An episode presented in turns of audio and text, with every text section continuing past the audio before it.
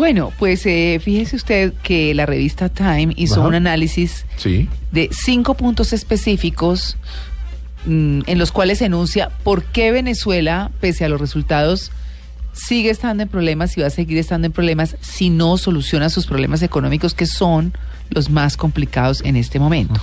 Para esto hemos invitado a un muy reconocido periodista venezolano, presentador, que se llama Eduardo Rodríguez. Él nos atiende hoy desde Venezuela. Eduardo, muy buenos días. Buenos días, María Clara. Igualmente para Diego, Catalina y todos los oyentes de Blue Jeans. Un placer desde aquí, desde Caracas, atenderles. Bueno, ¿ya desayunó, Eduardo? Está en eso. Bueno, mi esposa en este momento está preparando las tradicionales arepas. En cualquier momento puede llegar el desayuno. Yo quiero una peluda. ¿Cómo? Una ¿Cómo es? La mía, la mía es de revoltillo. La de hoy va a ser de revoltillo, con Con un huevos. poquito de cebolla, huevos. Mm. Eh, te estás comiendo algo muy fino porque para agregar problemas a la economía del país, los huevos difícilmente Claro. se consiguen. Ay, Son parte de la escasez. Bueno, ah, pues de, de eso se trata nuestro tema hoy. Ya de- sabiendo que usted está desayunadito y tiene tiempito para hablar con nosotros, queremos hablar justamente, Eduardo, de esos cinco puntos que la revista Time menciona, que son prioritarios, que son clave y que Venezuela debe tener en cuenta ahora que se va a posesionar la Asamblea el 5 de enero.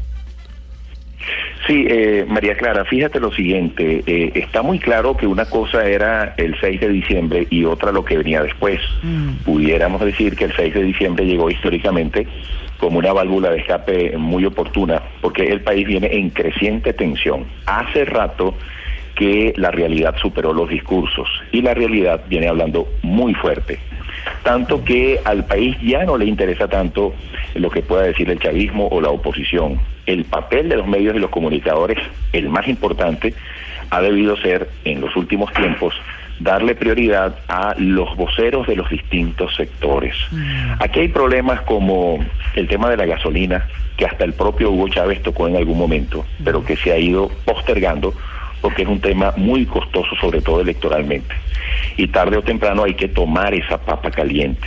Está el tema del diferencial cambiario, decía anteayer un, un alto vocero del gobierno que con tres tipos de cambio no se puede planificar. Una declaración impensable antes del, del 6 de diciembre.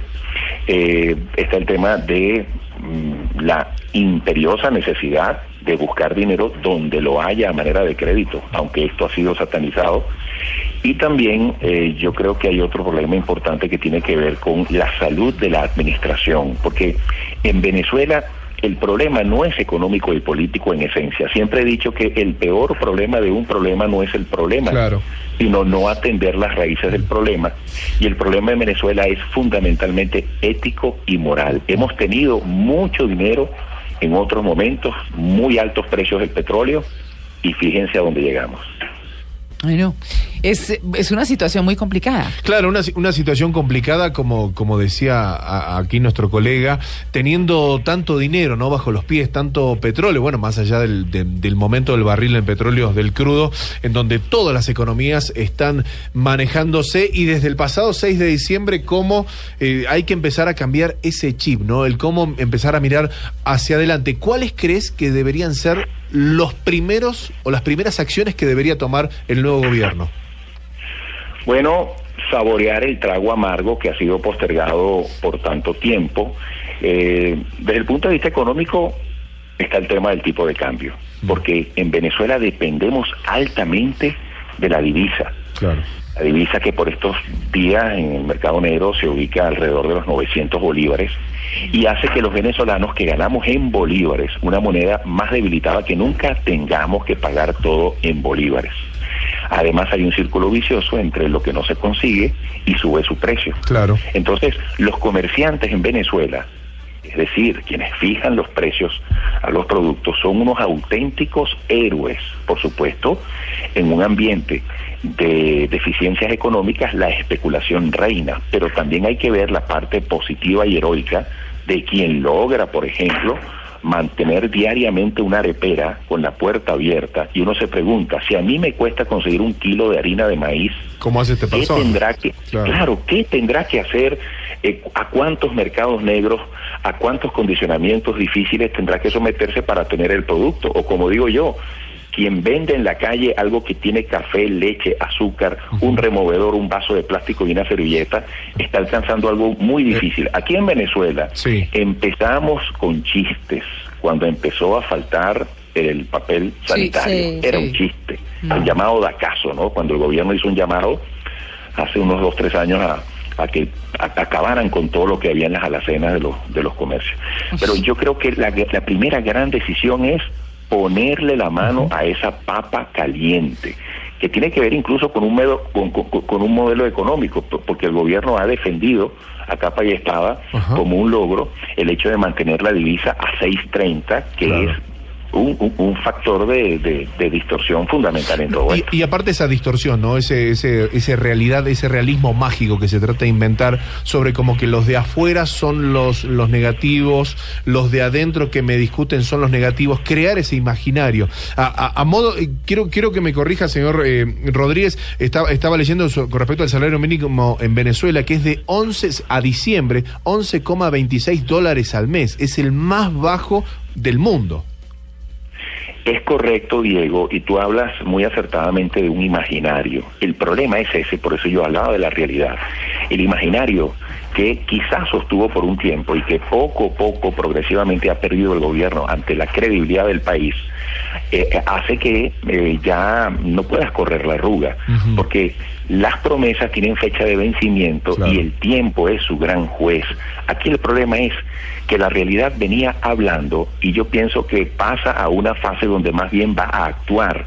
Eh, eh, el, el, gobierno luce entrampado. Una cosa es su discurso político, uno, otra cosa es lo que uno pueda imaginar que puede estar ocurriendo dentro del gran polo patriótico, porque desde el punto de vista político, después de muchos años que, que lo destaca el Times, no han ganado. Y no está Hugo Chávez.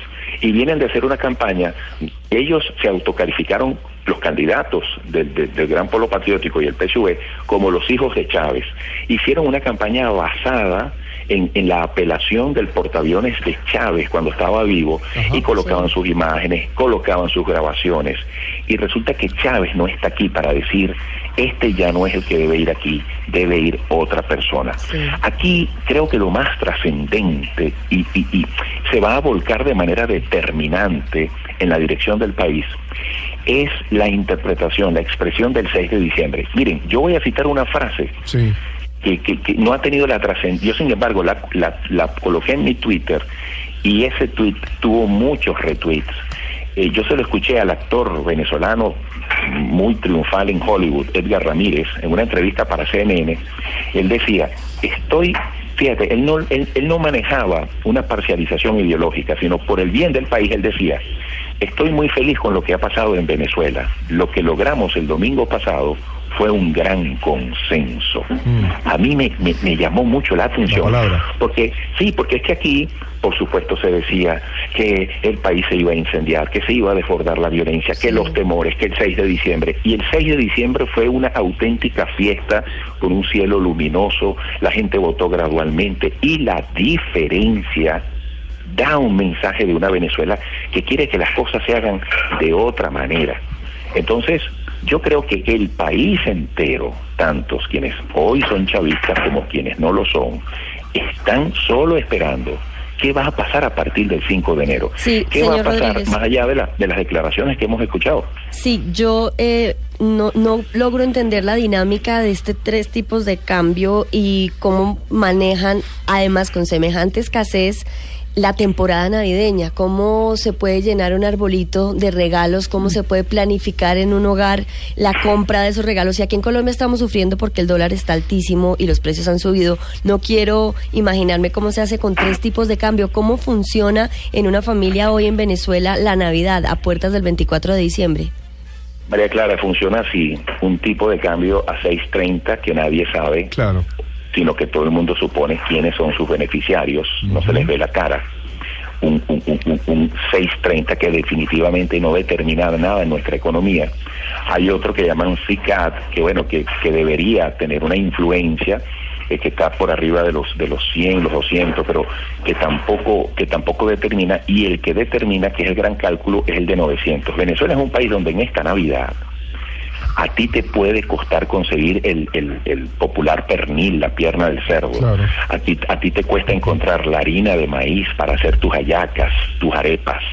Pero hay pinos canadienses que se venden a la vista de todos. Y no son baratos. esquinas de Caracas. No, pinos canadienses que yo me hago la pregunta, muy costosos. Mm. Yo me hago la pregunta, sea porque les dan divisas preferenciales en un país donde no se consiguen los medicamentos, amigos. Sí. Por eso yo digo que la realidad es la que habla. Mira, yo todos los días en mi programa de radio, cuando leo los titulares, yo siempre digo, un gobierno serio, en vez de culpar al mensajero, debe revisar el mensaje y si el mensaje es cierto, debe agradecerle al mensajero que se lo está recordando o se lo está informando si es que no lo sabías y actuar contra las causas del problema. Aquí los eh, los enfermos están pasando mucho trabajo, determinadas eh, patologías, eh, los enfermos terminales, los diabéticos, la gente con alta tensión, los asmáticos. Yo entrevisté en estos días al presidente de la Federación Farmacéutica Venezolana y dice que hay un déficit de 70% de los Total. medicamentos. Claro, total. Es terrible. Yo quería, Eduardo, eh, para terminar, preguntarle por el papel de la oposición.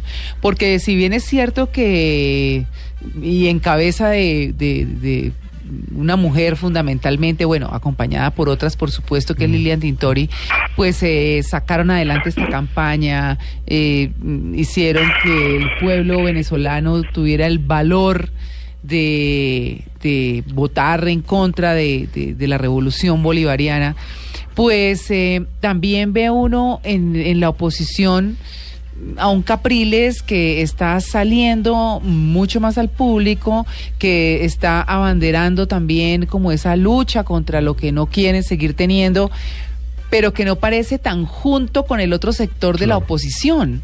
Eh, y entonces empiezan los analistas a preguntarse, bueno, pero está por este lado Capriles, por este Lilian Tintori, eh, los unos creen que es eh, mejor arreglar el tema económico primero, los otros que hay que sacar los presos de la cárcel.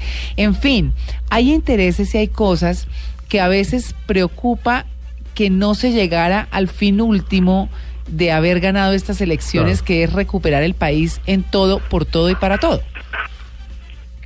Sí, fíjate lo siguiente, eh, la- desde la misma oposición se ha concluido, se ha aceptado que este fue un voto castigo, un voto Sí. en contra. Desde hace muchos años, el gran reto de los venezolanos es que votemos, fíjate que cada vez hemos ido registrando más, al- más altos índices de participación. Sí. Aún cuando en- determinadas etapas, es increíble, en Sí. determinadas etapas aquí la gente desconfió mucho y, y pudiéramos decir sigue desconfiando del actual Consejo Nacional Electoral, Claro. que esa es otra de las contundentes referencias del pasado 6 de diciembre. Mm. Ahora, el gran reto es que los venezolanos votemos a favor de algo, a favor de alguien, que veamos en el voto no un instrumento de castigo, sino un instrumento de salvación, de refuerzo hacia un camino positivo para todos. Sí. Ahora, eh, lo declarativo ha sido muy importante, porque fíjate que después del 6 de diciembre el chavismo, bueno, amenazado con desconocer los resultados, lo que explicaba un poco Diego, Claro. eh, eh, después que nos decían que teníamos el mejor sistema electoral del mundo, que insistieron tanto para que la oposición firmara como el oficialismo una carta de reconocimiento de resultados, ahora se dice que va a haber un parlamento comunal. Imagínate tú, si hubo una expresión de voluntad en las elecciones del 6 de diciembre, estás instalando un parlamento comunal que evidentemente está parcializado.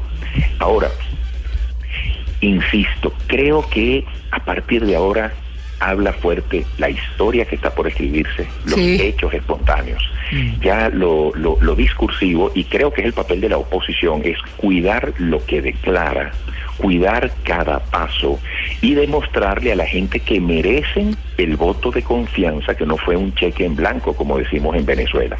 Vienen tiempos, yo diría, para ser positivo, apasionantes. Ajá, qué buen término. ajedrez. Sí, a nivel de periodismo es Sí, maravilloso. Claro.